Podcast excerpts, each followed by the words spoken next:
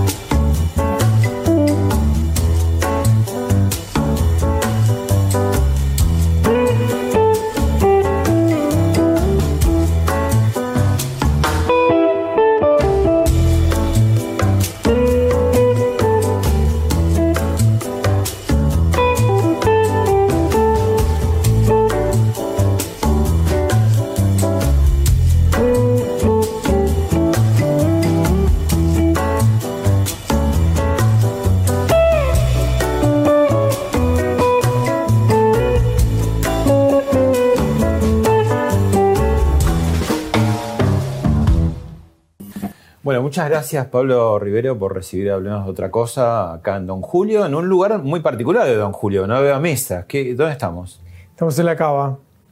Ah, o sea, abajo el, el sótano. sótano, exacto. Donde, bueno, aquí cuidamos y criamos eh, 15.000 botellas de vino. ¿Se Después- crían las botellas? Está bueno. Sí, sí. Las cuidamos, las, las mimamos, las tenemos y las preparamos para que la disfrute la gente. Y después tenemos una cava más que no está acá que tiene 40.000 botellas más. Y acá come gente también y hay una experiencia como sensorial porque tiene toda luz tenue. ¿Qué Sí. temperatura en general tienen las botellas? Eh, tenemos dos temperaturas, una de 12 para los vinos que van a ser eh, abiertos de acá a 20 años y otra de 14 para los vinos que son de servicio que van a ser abiertos durante esta noche o durante este servicio que viene. ¿Qué temperatura te- se tiene que servir un, un vino tinto en tu casa y un blanco? Mira, eso va a depender del vino. Hay vinos blancos que pueden estar a 14 grados y a 12 y, o a 11, también a 10. Los vinos tintos siempre pueden estar frescos, pero no menos de 14. Pero eso va variando, hay tanta diversidad hoy, gracias a Dios, que uno puede jugar mucho con las temperaturas de, de los vinos para, para hacerlos expresar más, ¿no? Claro. Que es lo más importante. ¿Vos fuiste sommelier antes que, digamos, eh, empresario de gastronómico? Sí, yo soy nada, alguien que ha trabajado en un restaurante en un modelo familiar y estudié cocina y estudié para, para sommelier, pero que mi pasión es, es la sala y... y claro, digamos una cosa, este es un, un- un edificio, una casa que, de, que- ¿cuánto tiempo puede llegar a tener? ¿De, de qué época? Esta es, la, es de 1897 o 1893, es la primera casa de dos plantas del barrio de Palermo. Sí, y acá vivía tu familia. Sí, sí, arriba. Eh, Arriba vivíamos. ¿qué- ¿Quiénes eran? ¿Tus abuelos? No, ¿Tus no. padres? No, no, mis padres llegaron aquí gracias a un amigo que se llama Julio y quien nos dio y nos albergó acá después de venir de Rosario, nosotros somos de Rosario. Claro. Eh, y- pero bueno, nada, nos criamos acá. Sí. Así que Y para, tus abuelos eran carniceros Sí. que después se convirtieron en productores de campo. Exacto. ¿no? Exacto. Y después tus padres, digamos, esto también es un poco metáfora del país, ¿no? Tus padres eran productores de campo y un poco los agarró algunas sacudidas económicas. total, total, Sí. 100, 100. Y, y encontraron esta manera de que yo me dedique a algo. Y, y- y- y la verdad que funcionó porque me apasionó, eh, me apasioné, me gustó y, encontré mi vocación. Mm. en Pero el vos sos. Pablo Jesús Rivero, Sí. ¿no? Eh, Jesús O Pablo por- Rivero. por- Como que- Jesús por, por, eh, español que se usa mucho No, o por, eh, la iglesia. ¿Ibas a ser cura de golpe? No, bueno, tenía ahí, era muy religiosa la familia, Ajá. pero, y por eso el nombre, pero yo. Ahora te quedó el negro de cool, ¿no? Eh, y, digamos, vos empezaste también a crecer eh, un poco desafiando las épocas, porque ¿cuándo arranca Don Julio? Julio Año. arranca en el 98 y en el 99 tiene su nombre. Ah, qué lindas épocas, Sí, ¿no? Porque sí, se duro. venía. Sí, sí, ¿no? sí, sí, sí. y lo que vino después. Claro. Pero, pero sí, unas épocas, para mí obviamente era muy joven, era todo fascinante, pero sí, sí, era, era- era- una, una ruleta rusa todo el tiempo. Eh, en Argentina ahí eh, caracteriza, digamos, cuando el, el rubro parrilla, ¿no? Entonces, eh, digo, cu- ¿cuál es el diferencial? Ya, ya nos vas a contar en el programa, vamos a ver este, la huerta, vamos a ver la carnicería, eh, vamos a degustar alguna cosa, pero ¿qué, si tuvieras que decir en un concepto, ¿qué es lo que diferencia una parrilla común? Uno diría, bueno, lo más fácil es tiro a la plancha un bife, corto unos Sí. tomates. Nosotros inventamos el fast food, porque en 10 minutos tenés un flor de plato, ¿no? ¿Cuál es la diferencia? Mira, la diferencia son lo- la- los restaurantes son, son casas, son lugares de personas que hacen un lugar para que vos disfrutes. Ese es el diferencial. Y cada uno ahí le mete lo suyo, le mete su pasión, su- su- su- sus ideas y va encontrando caminos. No hay, no hay un por qué uno es mejor que el otro. Es básicamente cada uno hace lo que puede y a veces le gusta más o le gusta menos a la gente. O sea, lo que quiero decir que lo diferencial es de los restaurantes eh, es lo genuino, es lo, es lo único, es lo singular. ¿Y cómo se hace para estar en el ranking, digamos, de mundial de restaurantes, Sí. ¿no? Y en lugar tan destacados. Bueno, fórmulas no, no, no, no existen, pero creo que a nosotros lo que nos sucedió es que esta singularidad que pudimos lograr desde esta parrilla eh, la valoró, la empezó a valorar este, la comunidad gastronómica internacional, ayudado con que el, el mundo empezó a descubrir Argentina, ¿no? Y con un fenómeno mundial que es la, de- la puesta en valor de las cocinas este, de los pueblos. Entonces, bueno, la parrilla es la cocina de este pueblo, como el ceviche es, es- es- es la cocina del, del pueblo de Perú y, y como así cada, cada pueblo tiene su cocina. Y pa- pasó un fenómeno de, de- de empezar a valorar esto, lo genuino de cada lugar. Coincidimos en tiempo y espacio con esa situación. También coincidieron mis años de... Hoy tengo cuarenta y poco años y empecé, empezó todo este fenómeno cuando tenía 30 y pude tener la fuerza para poder mostrarlo un poquito en el mundo y, y sobre todo el interés, de, el interés del mundo de, po- de- de posar los ojos sobre nosotros, que no, no tenemos poco, que es algo que siempre que pensamos. Nosotros tenemos la, la mejor carne del mundo, que es el alimento más importante de la historia de la humanidad. Vayas donde vayas, el restaurante del mundo donde vayas, el plato principal o uno de los platos más importantes es un, es un corte de carne. Eso pasa, Un guiso, ya sé, sea- eso pasa en Est- Estocolmo, en Nueva York, en Japón y en todos lados. Entonces nosotros eh, tenemos un producto, estamos, digamos, eh, somos afortunados por donde, donde crecimos y para nosotros es muy común, pero en el mundo no es tan común. Y después el vino, ¿no? Y la cultura de la inmigración, que es bastante complejo, nos hace complejos, nos hace especiales, este, nos hace este, interesantes. Ese maridaje, como se dice, Sí, ¿no? Entre sí. carnes y, Y cultura. y vino. Y cultura, porque la vino- el vino es cultura, ¿no? ¿Y Sí. qué hicimos con todas esas cosas, no? Y la experiencia, ¿no? Como se dice últimamente, que no es solamente comer y tomar, sino todo. ¿Vamos a la mesa? Dale. Dale. Bueno, no es almorzando con Mirta Legrand, sino eh, almorzando, cenando, eh, mejor dicho, con Pablo Rivero. ¿Dónde estamos ahora? Ahora estamos en Don Julio, Sí. en el salón de atrás. Este, Los ruidos son ruidos de gente, de, de personal que va y viene, o sea, es, estamos en pleno servicio, sí. en pleno servicio. Bien. Eh, para empezar, yo sé que vos, vos tenés, me vas a, a- a sorprender con cosas y yo también te voy a sorprender. Así que te invito a ver el primer video. Vale, vamos. Mirá, problemas tenemos miles todos los días. Pero bueno, llegaba el fin de semana y alguien decía, che, sale asado.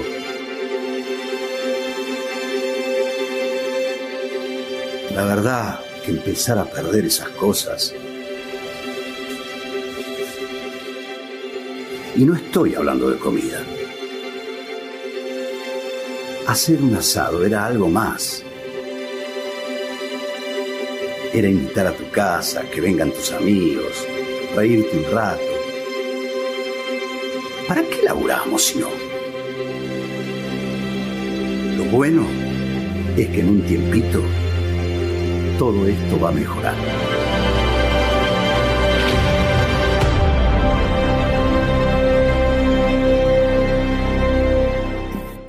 Bueno, eh, eh, antes que me contestes, tengo al hilo otro video y ya, Vale. ya me comentas.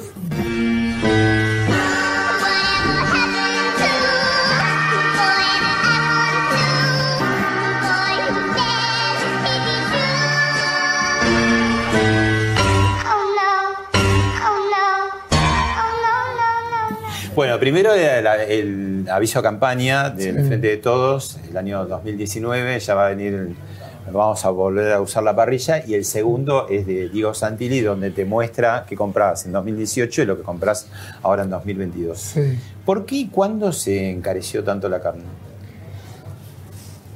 Yo creo que nos empobrecimos nosotros, no, no, no, no es que se encareció la carne. Entonces hay que, hay que entenderlo. La carne es un producto commodity mundial. Es, un- es, un- es como pensar de que se encareció. Este, es un producto que, que nosotros exportamos, que, que el mundo consume y que es importante para, para alimen- alimentación de, la humanidad. Entonces, lo que sucedió es que nosotros nos empobrecimos, ¿no? La gente sigue demandando ese producto y es un producto que tiene un, precio a nivel in- internacional. Eh, creo que la, la mirada más sana debe ser desde ahí. Después, claro, decís, bueno, ¿por qué no queda acá? ¿Por qué no hacemos un esfuerzo para que aquí sea más barato? ¿Cuáles son los recursos que usamos? ¿Cómo era antes? Pues, digamos, era una comida que accedía a todo. Digo, Claro. un- una parrilla en un obrador, eh, en un barrio popular. Digo, todo el mundo comía carne. Y hoy en día, la verdad, vas al supermercado y tiene un precio, más si querés comer una carne más o menos buena, no es tan fácil, no es de acceso. No. La carne está, está, muy, está. No siempre fue igual.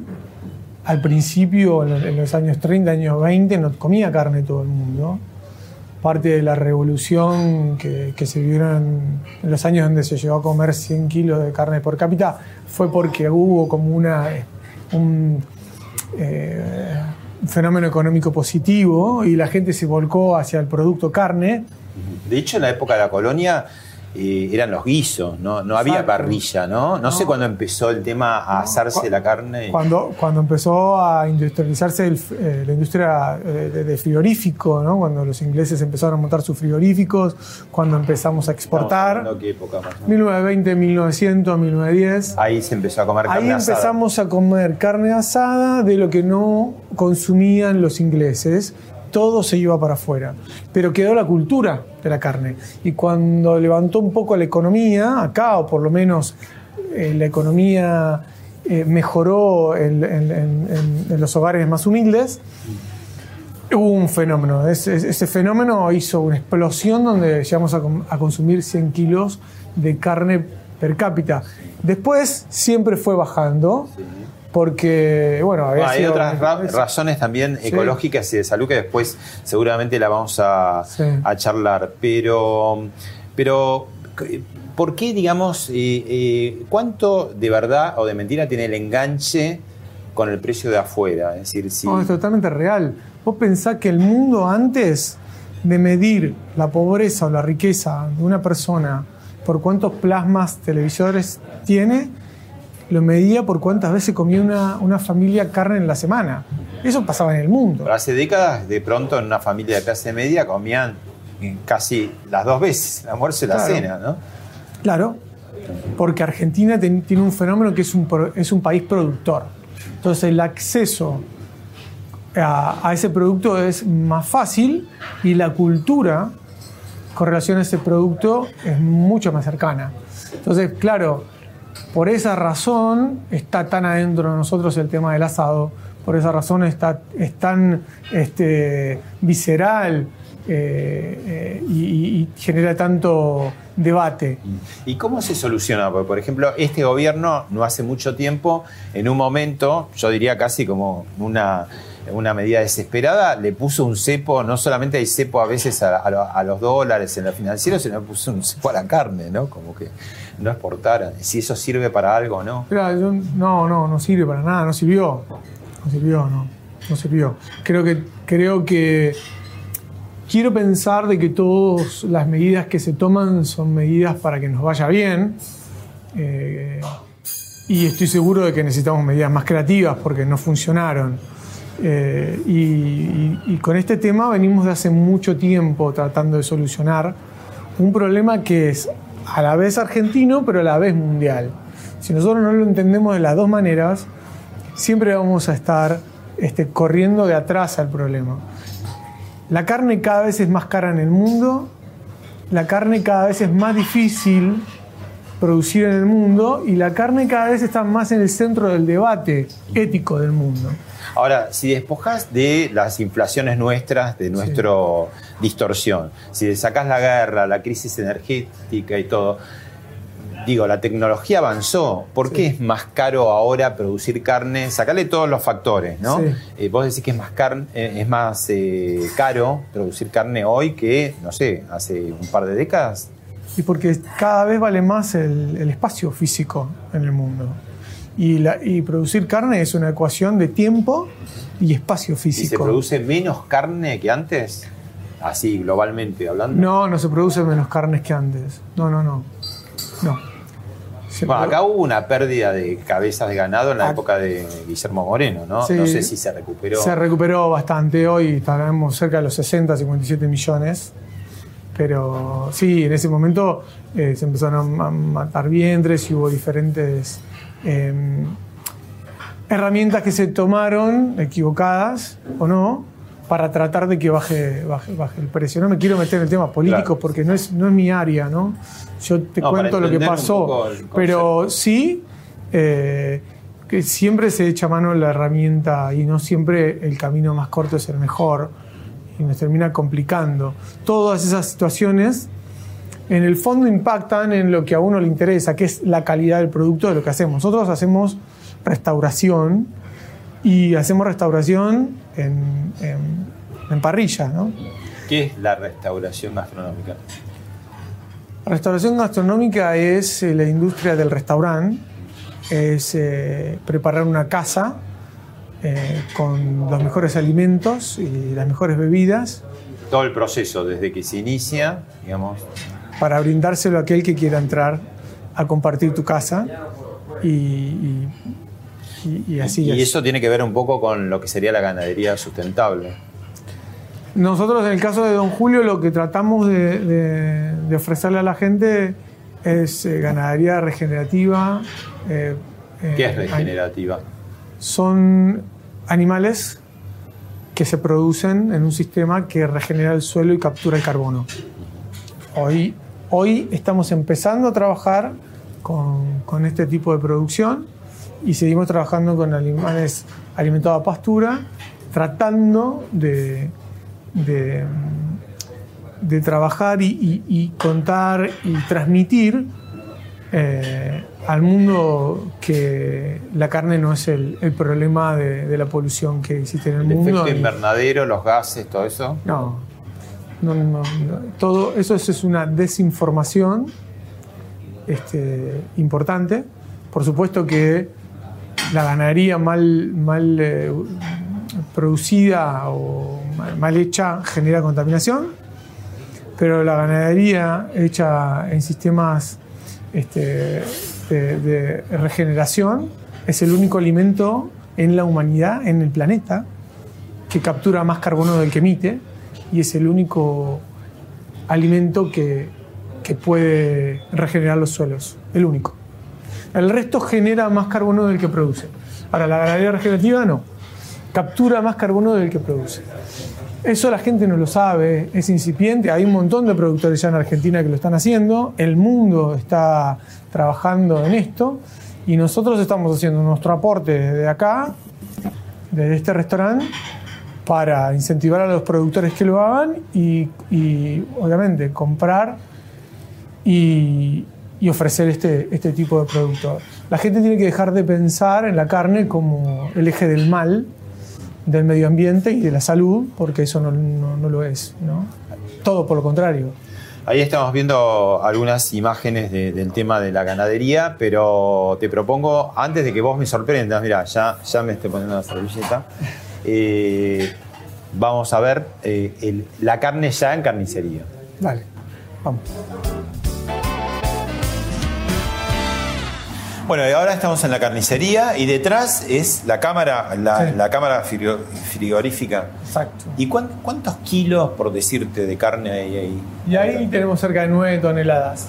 Nueve E- toneladas. Esto es el core, el corazón de Don Julio, digamos. Acá es donde pasan las cosas más importantes. Acá está el sonido a full de, de- de frigorífico. Sí. ¿Qué, qué temperatura hay para mantener? Mira, ahí tenemos una, esto es una cámara de maduración y la temperatura va de 1 a 3, que es el rango donde yo trabajo para, para que las enzimas hagan el trabajo de, de la maduración, ese que, que tanto se habla hoy. ¿Y cuál es la carne que manda, por decirte? Ya sé que hay cortes distintos. ¿Cuántos cortes trabajan?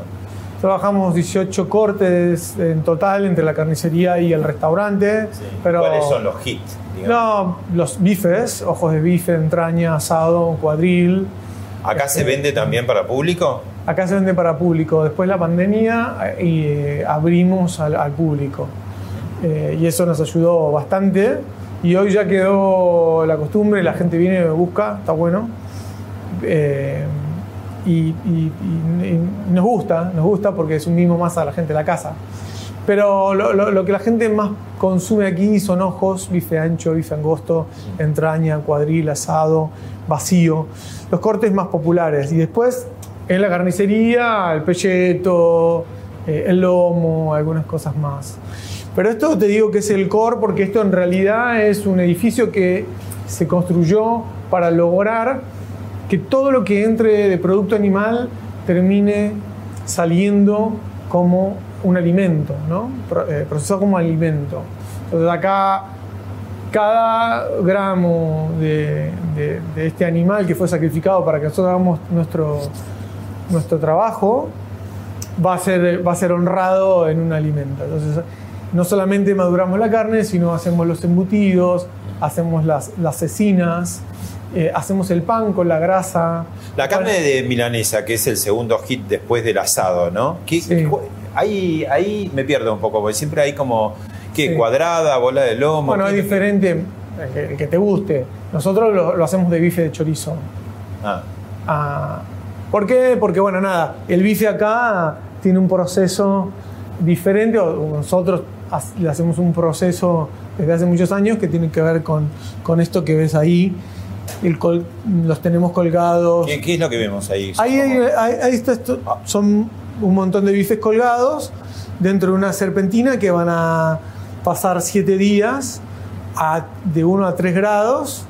Después los sacamos, los deshuesamos, los envasamos y los volvemos a, a tener unos 15 días madurando más. Sí. Y ahí consideramos que este es el momento óptimo para ser, para ser este, servido. Sí. Bueno, ahora te voy a pedir que con un trozo de carne eh, mirarlo y que nos des tips para comprar bien, tanto sea acá o en cualquier carnicería. ¿Qué cosa hay que mirar de una carne cruda para decir, bueno, esta me la llevo, esta no? Dale. Dale.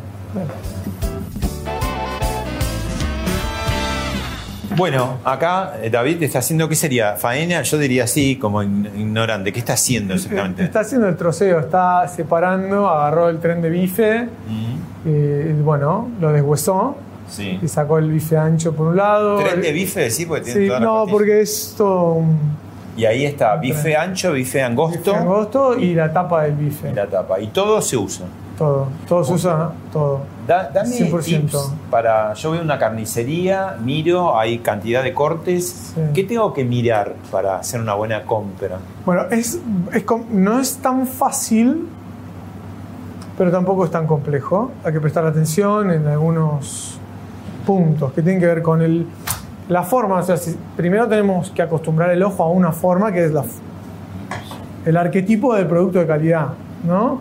Es, es- es- es este, este tipo, ¿no? Bien formado, marmoleado, Ah, con un color blanco, pero no totalmente blanco. eh, es, más, es preferible que, tenga, que sea un- una grasa más amarillenta que, que totalmente que blanca, blanca. Totalmente blanca. Después que el músculo sea definido, que el animal sea grande. Tratar de evitar esos, Sí. esos bifes chiquititos de esos animales chiquititos. sí. ¿Cómo te das cuenta si es duro o es blando? Esa cosa que uno dice es fibroso, tiene nervio. ¿Cómo, cómo mirarlo? ¿Cómo darse Bueno, a ver, primero tenés que, lo, que, lo que primero tenés que tener es un carnicero de confianza, ¿no? Eso para empezar. Eso, eso para empezar. Sí. Si él trabaja calidad, eh, te va a dar calidad. Chasco Después no. vos no te vas a comer un chasco. Después vos podés tener indicios de que eso va a ser duro o no.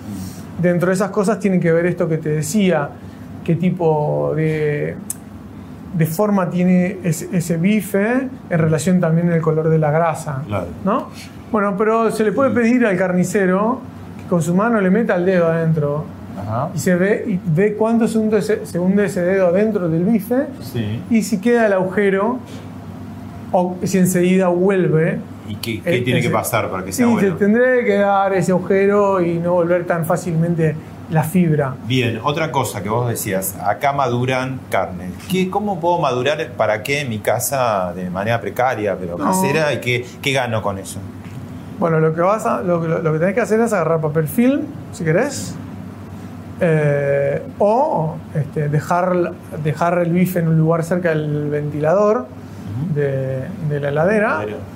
Uno o dos días este, y va a ir generándose un proceso enzimático donde va a, a esa carne, ¿no? Y, a- y aparte a concentrarse los sabores porque la sangre va a quedar este, atrapa No va a con el quedar en el plato, Exacto. ¿no? Va a quedar atrapada en el colágeno que, que se va a ir fundiendo en, e- en ese trozo de carne. Eso sí, tenés que estar todo el tiempo revisándolo, como lo- no vas a tener una máquina al vacío Claro. como la que tenemos nosotros, lo vas a enfilmar. Sí, ¿cuánto tiempo, digamos, en una heladera Ah. común en tu casa? Digo, no estamos hablando de freezer, Sí, sino abajo. sí, fría. Fría. El lugar más frío que puedas. Que la temperatura no pase de los 6 grados. ¿Y qué, cuánto tiempo? Yo te digo que nosotros lo podemos hacer mucho tiempo. 20 días, 20 días. pero vos en tu casa que lo hagas 3 días, 4 días, Ya eso ya está bien, vas a encontrar una mejora. Eh, va a estar mejor ese producto. No excederse porque no tenés la, la técnica y esto es una cuestión química. Si a vos se te dispara la temperatura hacia arriba, van a pasar cosas que van a ser, no, no van a ser agradables. Este, y si tenés demasiado oxígeno metido ahí adentro, tampoco. Entonces lo vas chequeando. Madurar se puede madurar. De esta manera que te digo. Lo enfirmas, lo pones en la parte más fría o lo pones cerca de la parte donde está el cooler, el ventilador, y lo vas moviendo para que no se reseque demasiado. Con eso lo vas a, lo vas a, vas a hacer que estos efectos más, más interesantes. Uno, que la enzima trabaje y se coma ese colágeno para que cuando vos muerdas, en vez de sentir que rompes tres eh, instancias, rompas dos. Sí. Porque- más, más digerible, ¿no? Exacto. Más fácil de, de masticar, incluso. Exacto. Y también vas a hacer de que ese medio, por acción de la enzima, se transforma más viscoso y la sangre Queda no más en la carne. queda en la carne. Algo para el pancito, digamos, queda igual. Siempre. Ah, Y pues puedes cortarte un pedazo y montarlo y, eh, Y como eso. a todos nos gusta, ¿no? Sí, sí. Un sanguchito. Bien, seguimos. Dale. Bueno, empieza. ¿Qué, qué es lo que estamos viendo? Esto es un romanesco, es un col. El con- uno de los conceptos del restaurante es la estacionalidad, ¿no? Los Sí, ¿y qué le, qué le puso? Le puso aceite de oliva Sí, y sal marina. sí. ¿Y eso eh, cómo se come? Así, como vamos a hacer ahora. Ah, directamente. Agarrándolo y probándolo y comiendo. Bien. O sea, el concepto es eh, eh, estacionalidad, es Argentina, ¿no? Usar todo nuestros cuatro climas, toda la variedad de estacionalidad que tenemos, que, que es una ventaja competitiva importante con el resto de los países de Latinoamérica que no tienen eh, las estaciones marcadas. O sea, Uruguay Sí. la tiene, Chile la tiene, pero el resto de los países de Latinoamérica no posee eso que tenemos nosotros, es una gran herramienta. ¿no? Ah, Yo me acuerdo hace décadas que de pronto eh, en invierno te tenías que despedir de los tomates, en Ah. verano te despedías de la naranja. de la- Y ahora no, ahora está todo el tiempo. Y eso no es bueno. No. Acá en invierno no hay tomate. ¿eh? Este, acá hay cítricos en el, momento- en el invierno, en el momento donde hay cítricos, y vas a encontrar est- esta- estas coles en el momento del invierno.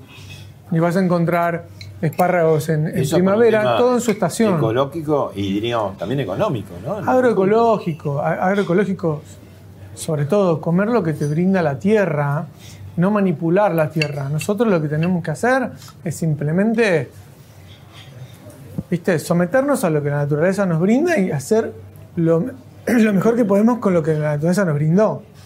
Este, y eso vamos a, lo- como consecuencia, vamos a tener una alimentación más sana y también más rica y más económica. Este centro de mesa que es tan lindo, tan colorido, ¿se come? Sí, se come. ¿Qué es? Es un, es un col también. Ah, con- Y así están las mesas. Perfecto. ¿Vamos a ver la huerta? Dale. Dale. Bueno, estamos en una cuadra de Don Julio. ¿Esto qué era y qué es? Esto es actualmente una huerta urbana eh, donde los vecinos vienen a trabajar este, mm, cultivando diferentes productos vegetales y demás. ¿Qué hay para- acá? para- ¿Qué, qué- para- qué encontramos? Acá vas a encontrar todos productos de estación. Ahora tenemos habas, tenemos lechugas, eh, algunos, bueno, están saliendo algunos romanescos.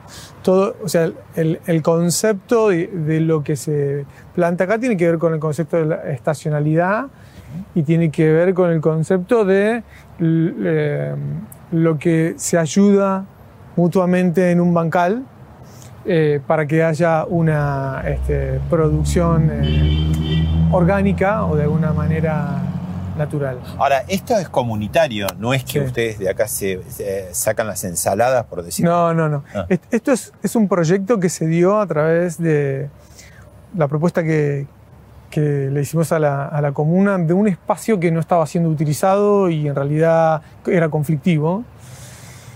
Y durante la pandemia se puso eh, muy, muy, muy difícil.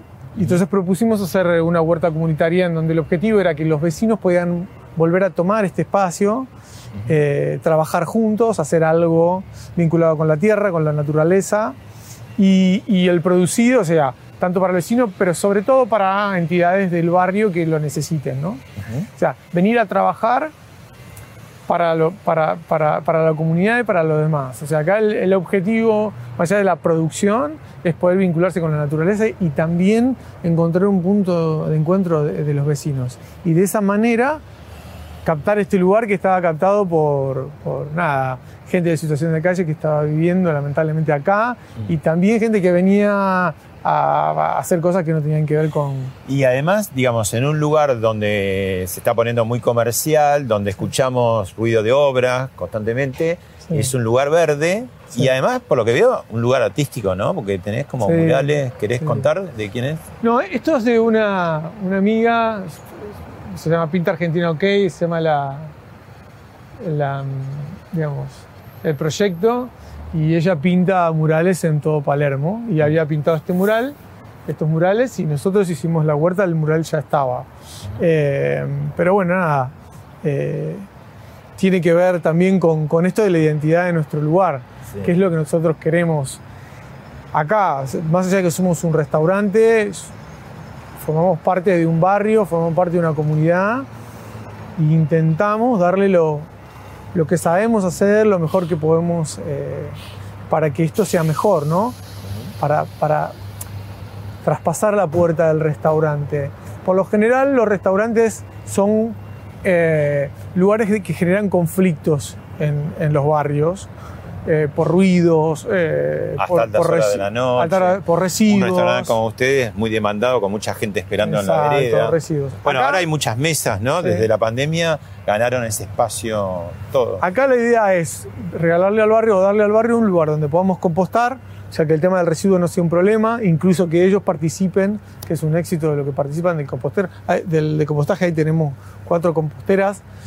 Eh, y nada, y darle un lugar de, re- de recreación donde Y de contacto con la tierra, ¿no? En contacto un con la lugar donde tierra. no es tan Sí. fácil, digamos. Sí. ¿no? Las actividades son todas eh, regidas por el calendario lunar. Sí. Vienen muchas escuelas, o sea, la, la idea es que vengan muchos niños para poder este, transmitirle esta, esta cultura y esta vivencia del producto, Y porque ve- mucho... ve- veo que está lleno de abejas y supongo Sí. que cuando venga la primavera habrá mariposas también. ¿no? y, a- y pájaros, y lleno de mariposas. sí, o sea, sí, se crea como un ecosistema, ¿no? Hay un ecosistema, bajó mucho en este lugar la temperatura.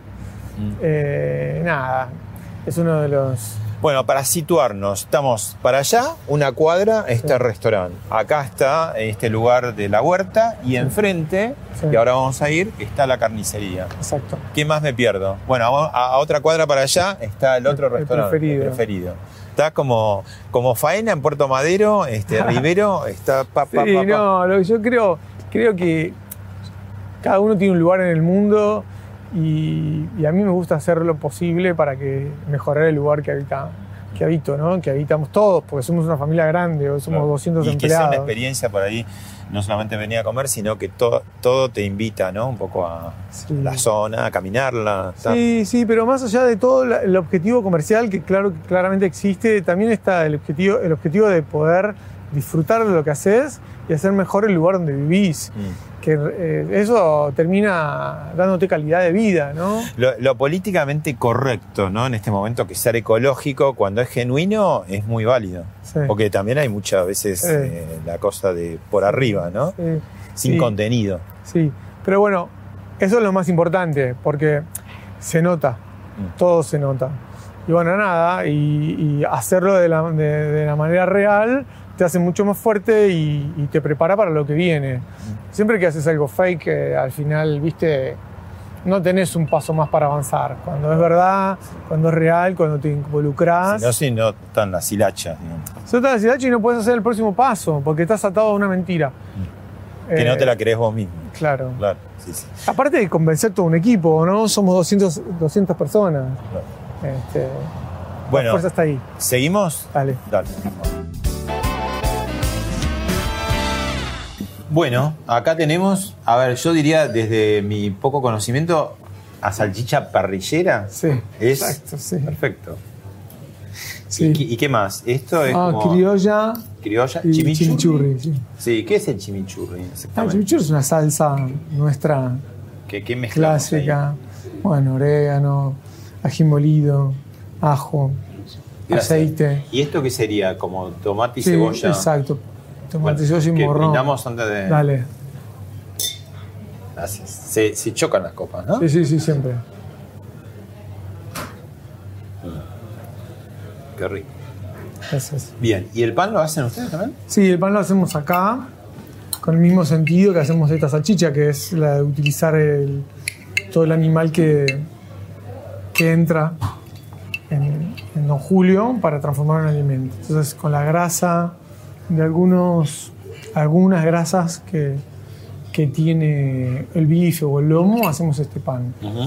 Y esta salchicha la hacemos con carne de- que no se, utiliza, no se utiliza por lo general, eh, carne intercostal y diferentes partes y transformamos en una salchicha. Las achuras, ¿no? Estos son achuras, lo que llamamos achuras Embutidos. embutidos. ¿Tienen a veces mala fama de decir, uy, mucha grasa, colesterol, o también, ¿qué, qué- qué hay de cierto, que, que es mito, que es realidad? Y sí, son, son productos que tienen grasa. Estos tienen grasa, pero también tienen, tienen proteína.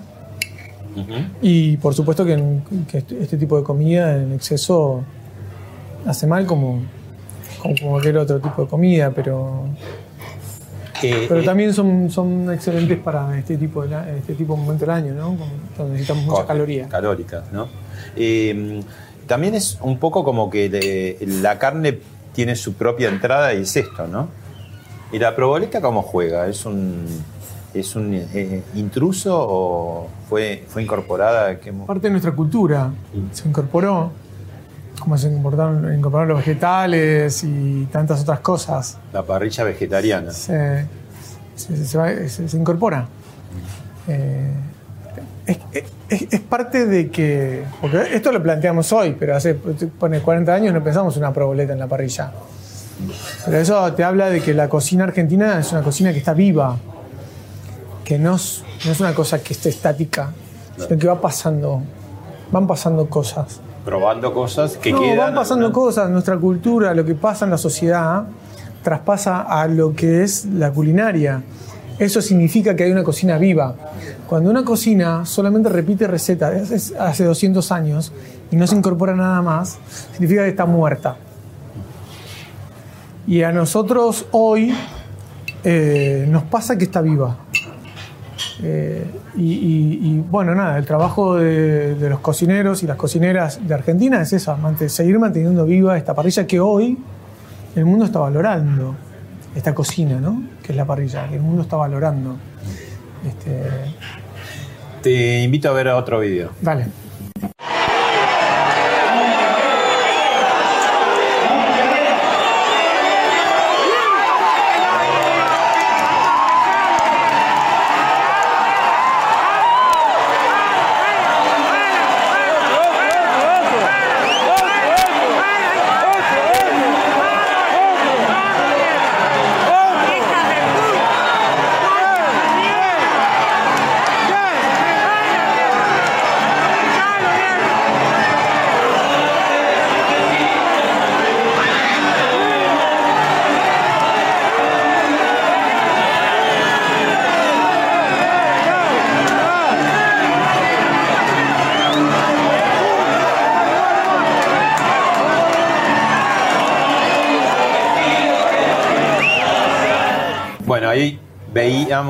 Eh, de una edición anterior de la exposición rural de ganadería y agri- agricultura, entrada de veganos en el, este, en el predio y los eh, gauchos ahí sacándolos, carpiendo, ¿no? Una escena un poco este, casi de, de tragicomedia, porque también hubo algunos se cayeron, les pegaron, ¿no? Todo mal, todo mal.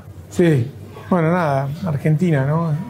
O, o este momento del mundo también, porque no solo Argentina que, está tan en carne viva esto de- del veganismo y el antagonismo con quienes eh, eligen comer carne, ¿no? Yo creo que ah, de vuelta falta, falta, falta información, falta diálogo, falta comprensión, falta admitir que, que el otro puede elegir lo que, lo que prefiera. Ahora ahí Este- se dio como un proceso que no fue de un día para el otro, ¿no? Primero un poco el tema de, eh, mientras tanto siguen llegando, esto sería Mollejas. mollejas. Llegas y unas remolachas al rescoldo. Ajá. Mm, Con qué- naranja qué- sanguínea. Qué bien se, se ve. Sí. Todo- toda una paleta casi, parece un, un cuadro. No, te decía que no fue de un día para el otro, ¿no? Que de- eh, al principio se dijo, bueno, está bueno comer carne, son nutrientes, todo, pero no te pases porque el colesterol, qué sé yo. Después, el tema de este, el efecto de invernadero que vos ya dijiste que no es tan así. Y por último, con la entrada de los veganos, el tema, bueno, es nuestro hermano, nuestra hermana, es sufriente, es un ser vivo, merece Sí. vivir su vida. Eh, ¿Hasta dónde, digamos, sigue esa, Yo tengo mi postura, por supuesto. porque, que- digamos, los vegetarianos, aclaremos por otro lado, eh, muy distinta la postura. Sí, Eh, sí, deciden no comer carne, que está todo muy bien, e incluso pueden convivir con personas que están comiendo asado, pero el vegano parece como una cosa más militante, más religiosa, ¿no? Más este, de imposición. No como carne yo y no quiero que comas vos, siquiera. Sí, bueno, nos pasa. Nos pasa no solamente, no solamente les pasa a los veganos, nos pasa en general que queremos imponer nuestra realidad y nuestra óptica, ¿no? Este país es como el ejemplo perfecto de eso, de siempre desacreditar lo que el otro piensa y, la verdad es la nuestra. Creo que hay que respetar al vegano y hay que respetar a todo aquel que piensa y cree que esto está bien, lo que hacen ellos o lo que piensan ellos, y hay que respetarlos y que cada uno haga su vida. Ahora, lo, que a mí me llama la atención y, y siempre planteo es aquello de cómo nosotros no nos percibimos como parte de la naturaleza, ¿no? Creo que la verdad, el verdadero debate que tenemos que dar está ahí. ¿Cómo es que el hombre no se cree parte de la naturaleza? Vos decís que, por ejemplo, si, si estuviéramos en otro, como fue, ¿no? En otro momento de la historia, que no hay carnicería, no hay supermercados ni nada, yo tengo que salir a buscarme mi comida y si se cruza un animalito... eh, Pablo, vos sos un animal que se come otro animal. Yo soy un animal que me como otro animal. somos Es, es inevitable. omnívoros. eh, Omnívoros. ¿no? No carnívoros. Esa es nuestra realidad. Somos omnívoros y él es el dilema que tenemos que atravesar. Tenemos la conciencia, lo podemos entender y por eso se transforma en un dilema. Pero no podemos desconocernos a nosotros como especie. Tampoco desconocer de que esta especie se transformó en lo que es porque empezó a comer la proteína animal. O sea, ¿qué plantearíamos si planteamos dejar de comer proteína animal? ¿Cuál sería la evolución o involución de esta especie en los próximos 20 millones de años? No hay equivalentes, dicen, eh, en, en la naturaleza, en el mundo vegetal, digamos, que empate con la carne. Mira, la verdad que mm, por lo que yo leo, escucho y veo, no. Ahora, bueno, si, si existen, bienvenido sea. Bienvenido sea todo porque, porque mientras la gente esté tranquila y pueda tomar decisiones que sean buenas para ellos, para los demás, hay que respetarlas y ojalá que pasen. Ojalá que pase, ojalá que pase todo lo que deseamos. Pero mientras tanto hay una realidad. La realidad es lo que somos y asumirnos y hacerlo de la mejor manera posible. No negarnos. ¿Sí? Si no nos gusta la realidad de cómo, cómo lo, lo hacemos, bueno, mejorémoslo. Hagámoslo bien, hagámoslo con conciencia, hagámoslo con respeto hagámoslo ah, de la mejor manera posible, ¿no? Pero, pero negarlo y, me parece que no es el camino. Eh, no es el camino, no, no sé. Porque y está, aparte es una situación llena de contradicciones. En el punto donde estamos hoy, donde consideramos ciertos animales, primero no nos consideramos nosotros dentro del reino animal. Después consideramos ciertos animales este, a quienes no deberíamos sacrificar, pero a la vez eh, eh, los insectos sí y los roedores sí. Entonces, es, es- todo un lío. O sea, yo creo que, que, el punto central acá está en qué considera el hombre que es el hombre. Y a partir de ahí, este, encontrar una postura ética y un acuerdo en general. Todo acuerdo tiene que partir de la base de respetar lo que el otro piensa, que es lo que no sucedió en ese video, que es un horror, no me causa gracia, no me, no me parece divertido, no me sumo al meme ni, ni, ni, ni me dan ganas de volverlo a ver. Este, pero creo que el debate está en, qué- en, en qué, en qué creemos que somos. Te propongo ver ahora el siguiente video y otro tema para conversar y tal vez para polemizar también. La verdad que eh, es cierto, la carne de cerdo siempre ha tenido mala prensa en el sentido de que engorda, de que hace mal. Yo ya sabía que en realidad la grasa que produce el cerdo es muy parecida a la, a la grasa del ser humano y por lo tanto es menos nociva que la grasa, por ejemplo, de la carne vacuna en materia arterial. Pero acá acaba de agregar un dato que yo desconocía y que era que la ingesta de cerdo mejora la actividad sexual. No es un dato menor, además yo estimo que es mucho más gratificante comerse un cerdito a la barrilla que tomar Viagra, así que, así que,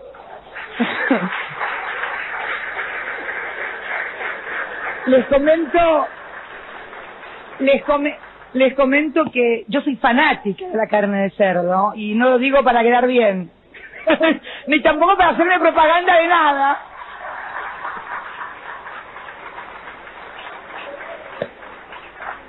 Me di cuenta, pues Kirchner me mata cuando llego, le digo. Y no se olviden, eh, comer cerdo es muy bueno porque tiene grasas mejores me van a matar los productores ganaderos, pero no importa, que la de los bovinos y además, como dijo el titular de la Cámara, mejora la actividad sexual. Comprobar no cuesta nada, así que vamos adelante. Gracias. Bueno, antes de que comentemos esta simpática viñeta de Cristina Kirchner cuando era presidenta, para introducirnos en las otras carnes, primero contarnos un poco qué tenemos acá. Bueno, este es un bife ancho, es como uno de los cortes emblemáticos del restaurante y es el que viste colgado en la carnicería. Que vimos hace un este, rato. madurando. Así que- Y después tenemos Sí, después tenemos Vegetales. sí, vegetales a la parrilla, todos este, cocidos. Este, este coliflor que lo asamos y después le, le- le ponemos una especie de chimichurri arriba. Y unos bimbis que son unos, unas cositas bastante lindas, unas, unos vegetales lindos también que hacemos a las parrillas. Antes que me digas lo de Cristina, yo voy a dar vuelta al plato Sí. y voy a mostrar hacia cámara Sí. para introducirnos en otra polémica que tiene que ver con el punto de cocción, ¿no? Hay el tríptico famoso siempre que los mozos incluso preguntan, no sé si acá, es cocido, eh, jugoso o a punto. Sí. ¿Esto qué sería? ¿Qué punto? Esto es blé, ¿no? Bien, bien, bien, bien jugoso, o rea, un poquito, ¿Y, un poquito. y- y- y te lo devuelven? No. Y pero alguien que pide co- hay mucha gente que pide cocido que ustedes están en contra, parece se No, pierde no, no todo. estamos en contra. La gente te lo servimos así porque creemos que es la mejor manera de poder comerlo. Pero hay gente que dice, ah, está crudo. No, no está lo, crudo. lo cocinamos más. En realidad, cuando se toma el pedido, se le pregunta. Y se le baja con el pedido que quiere la- las personas. Si me preguntas a mí, este es el punto que se come la carne. Sí. Así lo como yo. Esto, Y- a ver, y y no tiene lo- que ver con una cuestión de capricho, sino tiene que ver con una cuestión de que uno cree que es la mejor manera de disfrutarlo. Ajá. Y hay, hay una deformación entonces, porque digo, eh, en general, eh, cuando está muy rojo, uno tiende a pensar que es crudo. Eh, esto no es crudo, sino que es eh, el punto de este corte. ¿no? No, no es que todos los cortes tienen que ser así. Sí. No todos los cortes se tienen que comer eh, con este punto de cocción. Eso tiene que ver con el corte en sí. Hay cortes que tienen mucho colágeno, mucho. eh, eh, mucha grasa intramuscular que no se funde fácilmente, como puede ser un asado de costillar o puede ser un vacío entero. Entonces necesita otro tipo de cocción más lenta. Este tipo de cortes, que son los llamados cortes finos, que son el lomo, los bifes, el ojo de bife, el cuadril, mientras más los cocinás, más calidad perdés. Ahora, si vos preferís más cocido, es como vos prefieras, va a ser mejor siempre.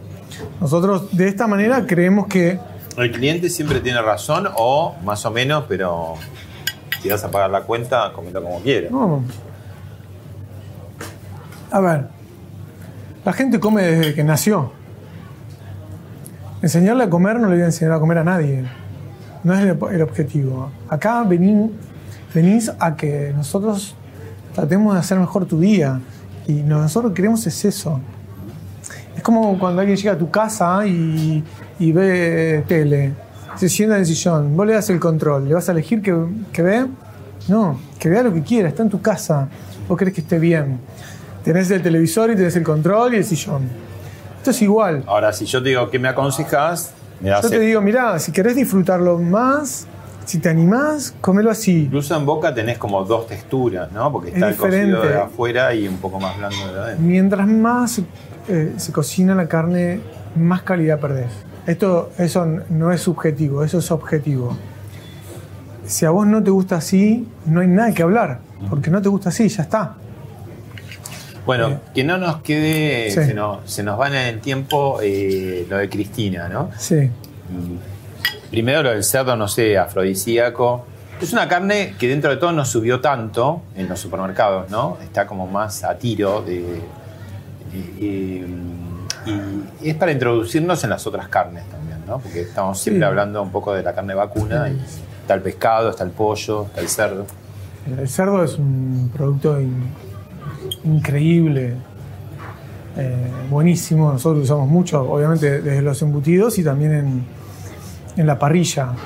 O sea, el tocino con que hacemos los embutidos de cerdo, cocinamos cerdo, churrasquito es un gran plato acá. Tenemos una buena genética de cerdo ahora. Y, estoy a favor, totalmente, me encanta. Después el resto de las carnes también, ¿no? Soy de los que consideran de que la, em, la magia de la parrilla está en eso, ¿no? En- en poder ser tan plástico a la hora de poder ofrecer diferentes, diferentes cortes. Sobre si la, grasa de cerdo es mejor que la grasa vacuna, ahí no, ¿no? Ahí, no. Está demostrado de que la, grasa vacuna alimentada a pastura es el alimento que más colesterol malo elimina del cuerpo, incluso más que el aceite de oliva. Ahí no coincido con el discurso. Después entiendo que el discurso tiene que ver con un contexto de, de lo mismo, de tratar de incentivar un producto porque el otro está caro y eso hay que entenderlo en esos, en esos parámetros, si no... Mientras eh, vamos eh, comiendo y va transcurriendo el programa, va subiendo como una ola de sonido, de bullicio, de platos, ¿no? Sí. Esto, ¿cu- ¿Cuántos eh, cubiertos llegan a ser en un buen almuerzo, una buena noche? 250 cubiertos, quizás un almuerzo. ¿Tienen turnos distintos o la gente llega? Sí, Bueno, que se- reservar. arrancamos a las 12 y la última persona, si entra a las 4 de la tarde, puede comer. Bien. Es así continuado. Ahí, ahí se puede reservar y hay diferentes turnos. Te hago la, la última pregunta, metafórica, pero la vas a entender. Es si vos en la vida pones toda la carne al asador. No entiendo de otra manera vivir eh, y, y, eh, me pasa, no, lo- no me lo planteo. Soy así. Gracias, Pablo. A vos, Pablo. Me voy a seguir. Vamos, ambos.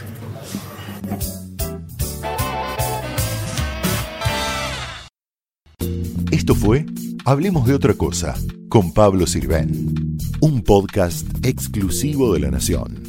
Escucha todos los programas de La Nación Podcast en www.lanacion.com.ar. Suscríbete para no perderte ningún episodio. Estamos en Spotify, Apple Podcast, Google Podcast y en tu reproductor de podcast favorito. Seguí escuchando La Nación Podcast.